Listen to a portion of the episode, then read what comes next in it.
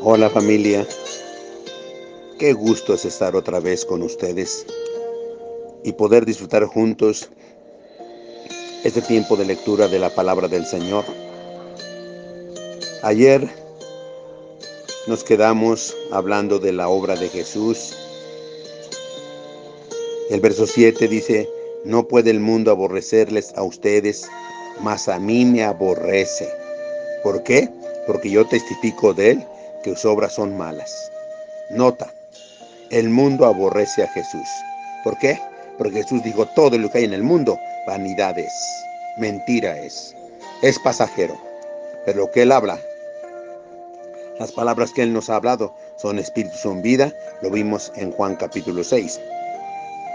Y luego dice, suban ustedes a la fiesta, yo no subo todavía a esta fiesta, porque mi tiempo aún no se ha cumplido. Vayan ustedes mi tiempo no es cumplido. Y quedamos ayer diciendo que, pero que ya está muy pronto a cumplirse el tiempo para que Él manifestara la gloria del Señor. Verso 9. Y habiéndoles dicho esto, se quedó en Galilea. Él no quería ir a Judea, se quedó en Galilea.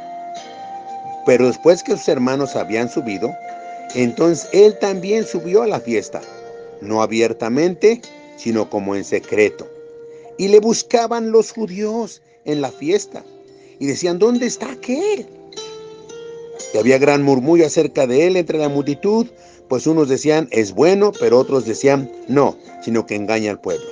Nota, aunque el mundo aborrecía a Jesús, sin embargo, el personaje más importante en esta fiesta era Jesús. Era una fiesta grande, era la fiesta de los tabernáculos allí en Judea una fiesta grande. Sin embargo, estaban esperando, querían ver a Jesús, querían ver las maravillas que él hacía. Es increíble.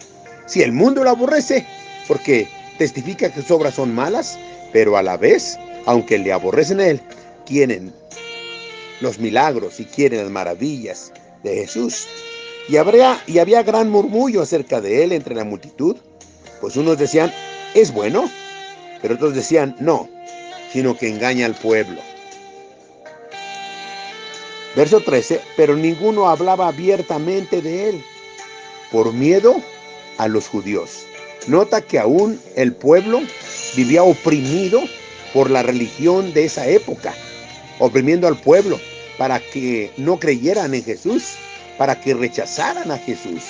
Y tenían miedo, ¿verdad? A los judíos y andaban, no hablaban abiertamente. Verso 14, mas a la mitad de la fiesta subió Jesús al templo y enseñaba. Qué tremendo es Jesús, qué hermoso. Se fue al templo, al lugar de reunión, donde están los religiosos, donde está la oposición. Allí Él llegó para manifestar su gloria y para darles el mensaje de vida. Y se maravillaban los judíos diciendo, ¿cómo sabe este letras sin haber estudiado? ¿Cómo sabe? Jesús les respondió y dijo, mi doctrina no es mía, sino aquel que me envió. ¿Sabes por qué crucificaron a Jesús? No por los milagros, no por eso, sino porque se hizo a sí mismo hijo de Dios. Y eso le costó la vida a Jesús. Pero bueno, estaba planeado por el Padre, tenía que suceder, pero es increíble cómo el pueblo, el mundo rechaza a Cristo. Y Jesús le dice, mi doctrina no es mía, sino aquel que me envió, o sea, del Padre. Está diciendo, la doctrina que yo les enseño, no la inventé, viene del mismo trono de, del Dios creador del universo. Mi Padre me la dio para que yo a ustedes se las enseñara y les hablara las cosas celestiales. Verso 17 dice, el que quiera hacer la voluntad de Dios, conocerá si la doctrina es de Dios o si yo hablo por mi propia cuenta. Porque cuando Jesús habla, no hombre, se estremece el corazón. ¿Qué dijeron? ¿No ardía nuestro corazón mientras que nos hablaba y nos abría las escrituras? Cuando Jesús habla, arde el corazón.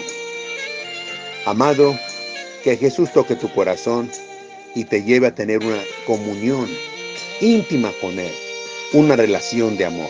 Gracias Amen a Jesucristo con todo el corazón. Búsquenlo en ese tiempo que se puede Que el Señor los bendiga, reciban un fuerte abrazo y por favor obedezcamos. Gracias, gracias, nos vemos mañana.